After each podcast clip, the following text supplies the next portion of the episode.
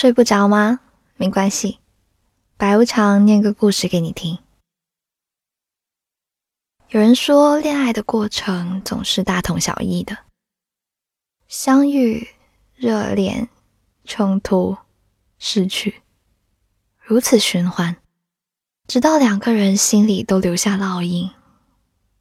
等到时间淡化了很多事，回想起当时，只留下一些笑脸。那时的爱是真的，开心是真的，眼泪。也是真的，这样也就没有遗憾了吧？一起来听一下今晚的故事吧。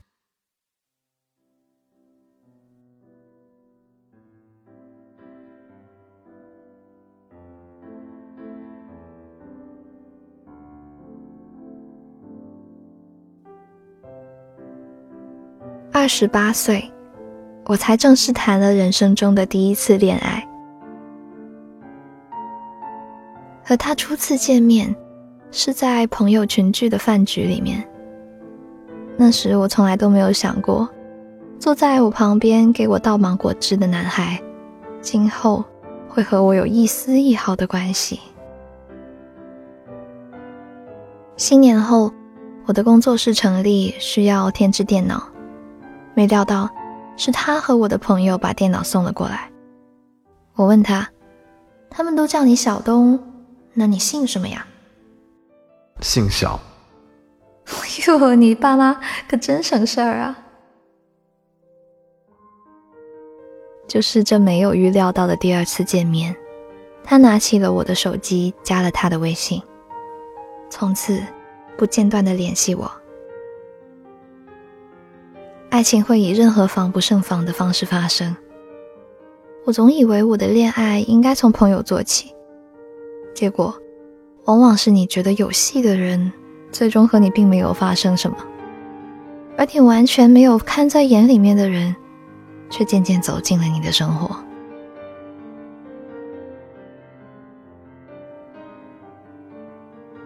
他的节奏非常快，每天都借各种理由来找我。认识一周后就是情人节，他小心翼翼把礼物放到角落。还没等我反应过来，就迅速走掉了。然后我的手机弹出了一条消息：“花是我一四年买的，有点旧，别嫌弃。”他说他第一次追女孩，以前的恋爱都是自然而然在一起，所以在我这里很慌乱。我总是拒绝，让他无计可施。我们最常待的地方是车里，在车里吃着鸭血粉丝汤，听歌听广播，或者他只是沉默的看着我。他问我：“你觉得最能表达爱意的方式是什么？”嗯，不知道哎。是拥抱。临下车前，他拥抱了我一下。我红了眼睛，跟他说：“我知道你的心意，但我怕恋爱，我也不会谈恋爱。我身体不好，这是客观存在的事情。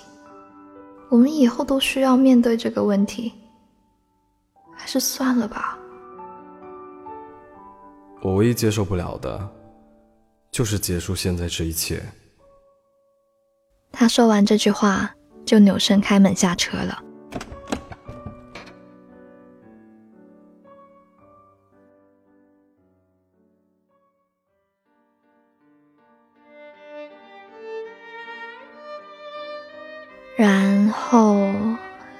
后我们就在一起了。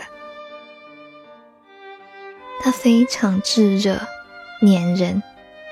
不见面的时候，语音要一直开着，连睡觉也不关。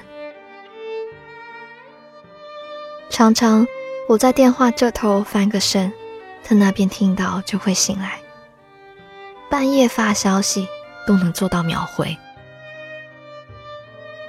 他每天来找我的路程太奔波，劝他不用天天来，但从来都不听我的，会像小狗一样依偎着我，还会像小孩一样瞪着眼睛，嘟囔着嘴说：“哼，讨厌你。”和他在一起的时候，我一直不温不火，并不认为自己和他在一起的时候有多开心，但却享受被人喜欢、依赖、需要的这一切。每天他都会让我知道他做了什么，把自己的生活全摊开给我看，时时刻刻渗透在我生活的边边角角，所作所为，还有他的精神状态，都让人觉得。一个人因为遇见另外一个人，从而发自心底的兴奋，像活过来了一样，充分的令我觉得我是他生活的全部中心。我们朝夕相对，每天下班，他从他的城市开到我的城市。已经是夏天了，晚上一起下馆子，路边摊，烧烤，啤酒。我们一起蹲在厕所刷穿脏的好几双白鞋。楼下施工，他就冒充学生家长，借着孩子要高考的名义打电话投诉，就是为了让我睡好。他还给我看他觉得感动的求婚视频，但又遮遮掩掩，怕以后自己求婚没了主意，靠在我身上一边打着手游说。两年后，如果我们还在一起的话，就结婚吧，好不好？一副很轻描淡写的样子，但我明明瞥见了他紧张的嘴角。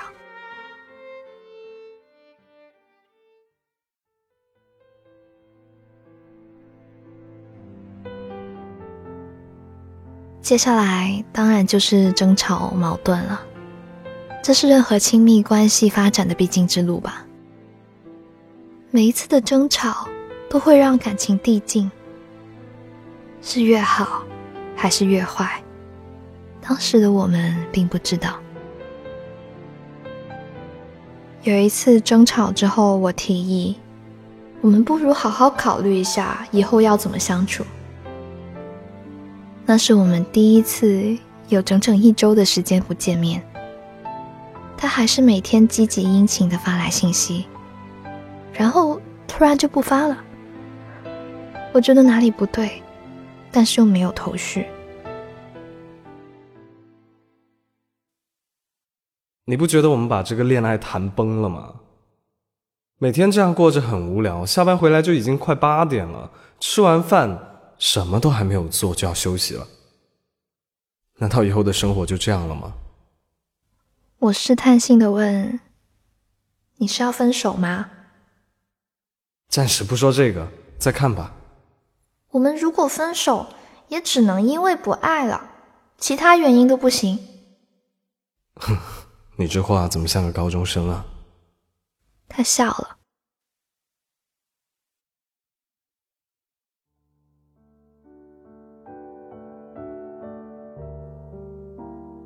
这次之后，我们仍然像以往一样保持着联系。看起来好像没发生过什么。有一天，我突然收到他的信息，我特别特别特别舍不得你。每每想到你，我就想哭。从来没有想过我能在这个年纪遇见这样一个你。我特别特别特别特别喜欢你，非常非常非常。这样的话，看起来另有深意。第二天，我匆忙前往他的城市，路程很长，我才切身的感受到他每天下班去找我的辛苦。你怎么来了？他从我背后走来，我一扭头，看见他撇着嘴笑，那种笑是发自心底，无法掩饰的。我只是想来看看你。我摸了摸他的耳朵。我们一起去吃饭。他全程表情凝重，眼神空洞，他的难受不比我少。我跟爸妈说了我们俩的事情，他们话说的很难听。我以前说过，二十八岁必须要结婚，也不能让两个老人太难过。这些年我也谈了不少恋爱，送你的那束花，我从来没有想过送给别人。认识你没几天就送你了，我可能以后没有办法再有这种喜欢了。我有点慌，不能因为第一次不同意我们就放弃吧？你是想分手吗？他低着头沉默着。临走时，我紧紧地抱着他。当时的我无法预知这是不是最后一面。好了好了，又不是不再见了。忙完这段时间，我去找你。回家的路上，我强忍着不哭，怕父母看出来。唉，成年人有什么好的？想放声大哭都不行。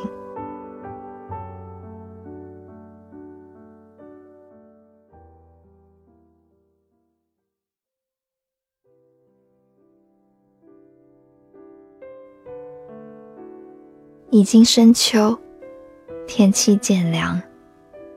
我一直耐心的等他找我，认定他一定也很痛苦，在父母与我之间左右为难。我去找他，在走道的另一头看见他径直快速上了楼，像躲我一样。等到不能再等，电话无人接听。我坐车回到我自己的城市，才收到他的信息。刚在开例会，没有看到电话。我还有事要忙，改天见。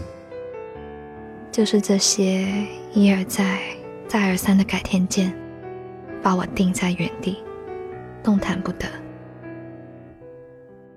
我们一起去外地找同学，他带了一个女孩，提前一天过去。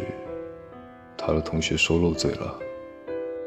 偶然的机会和他的朋友吃饭，听到这件事，我整个脊背发凉到头顶。他的朋友说：“一个男生不再找你，你心里还没有数吗？不要再等了。难道你没有想过，也许他没告诉父母呢？”这个提问对我来说简直当头一棒。原来，突然的冷淡不是迷茫想不出怎么相处，原来当天电话里面语气冷淡是因为他在旁边。当时的我被信任充斥的迟钝到无法察觉，怀疑一个人的时候，连他拿掉的手机壳都值得被怀疑。到家后已经凌晨，我躺在床上，放空了很久，发了信息过去：“分手吧，不必改天见，一切都结束了。”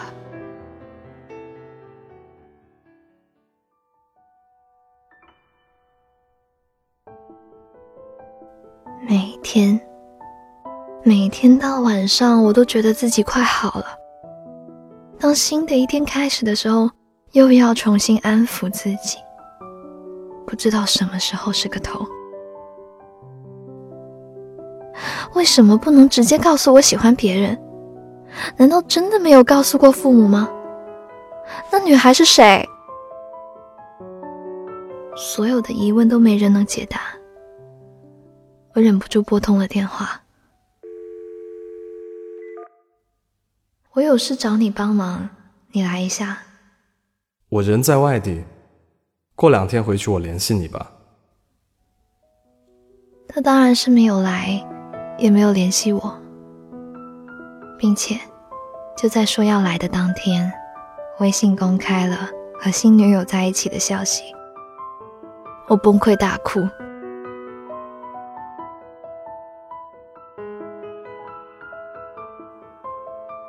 本应该和他一起出去玩的十一假期，我一个人躺在沙发上，和朋友视频，说大量的话，才能让自己不下沉下去。他们说，他的新生活已经开始了，而你还待在原地。他不会觉得难过，不要觉得他和你一样难过。你只是突然不习惯没有他的生活，并不是多爱。每个人都看得清楚，自有一套保护自己的方法。没人会建议应该沉浸在里面待一待。没人相信他有多爱我，甚至怨我不应该把想念表达出来，显得自己狼狈。像竞赛输了一样，要比谁走的潇洒。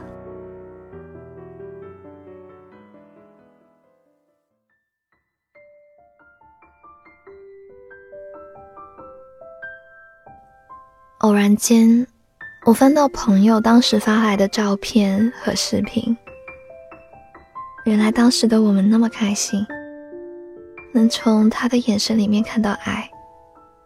是那种捂住嘴巴也能从眼神里面跑出来的爱。我们的开心是真的，爱也是真的，分开的眼泪是真的。不能因为分开的方式不够妥善，就推翻过去的一切，质疑曾经的真心。不是对方做了对不起你的事，你就可以立刻不爱了，并且这也不能用对错来看。不爱你了，有什么错呢？因为他让我感受到，恋爱真的是一件令人愉快的事，依然期待有心在荡漾的恋爱。爱的好与不好是共存的，我们不能挑食啊，只捡好的来喜悦，坏的一面就避开。大家都说，时间会抚平、治愈一切，不是这样的，抚平、治愈一切的，仍然是爱啊。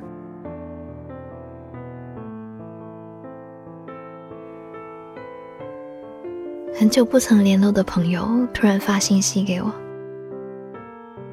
当初什么都不懂就结婚了，婚前我想他如果出轨了，我就离婚让他身败名裂。最后逐渐觉得，只要他能在这个地球上健康的活着就好。嗯，是这样的。啊，今晚的故事念完啦。失恋就像发一次高烧，其中的难过只能自己吞下，但还好，总会有退烧的一天。你最放不下的一次分手是什么情况？可以在评论区分享告诉我，说出来就不难过了。如果喜欢这个故事的话。记得为我的节目点个赞哦！想听我们的新专栏《白无常小剧场》，可以去公众号 Storybook 二零一二，S T O R Y B O O K 二零一二。我是白无常，依旧在 Storybook 睡不着电台等你。祝你遇见对的人，晚安。不敢回，左顾右盼，不自然的暗自喜欢。偷偷的深总没完的坐立难安，试探说晚安，多空泛又心酸。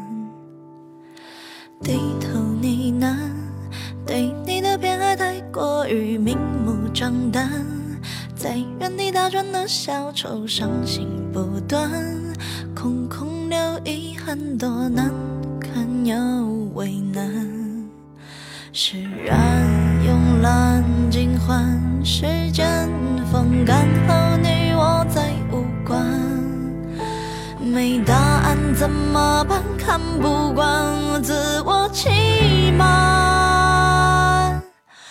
纵容着喜欢的讨厌的宠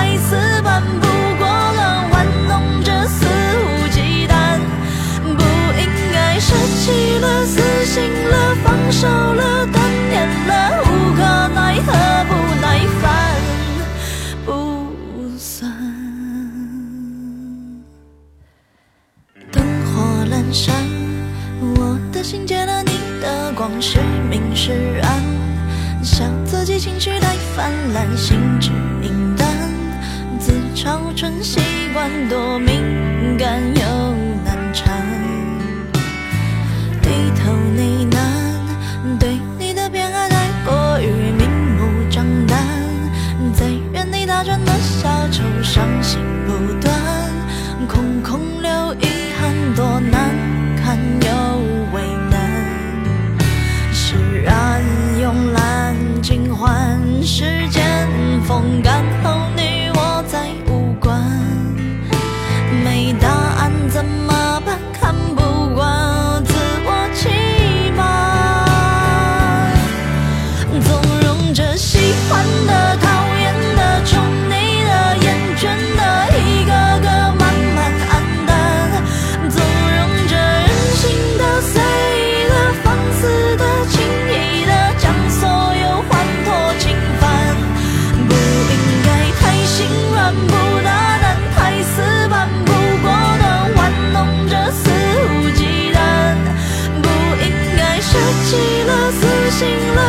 伤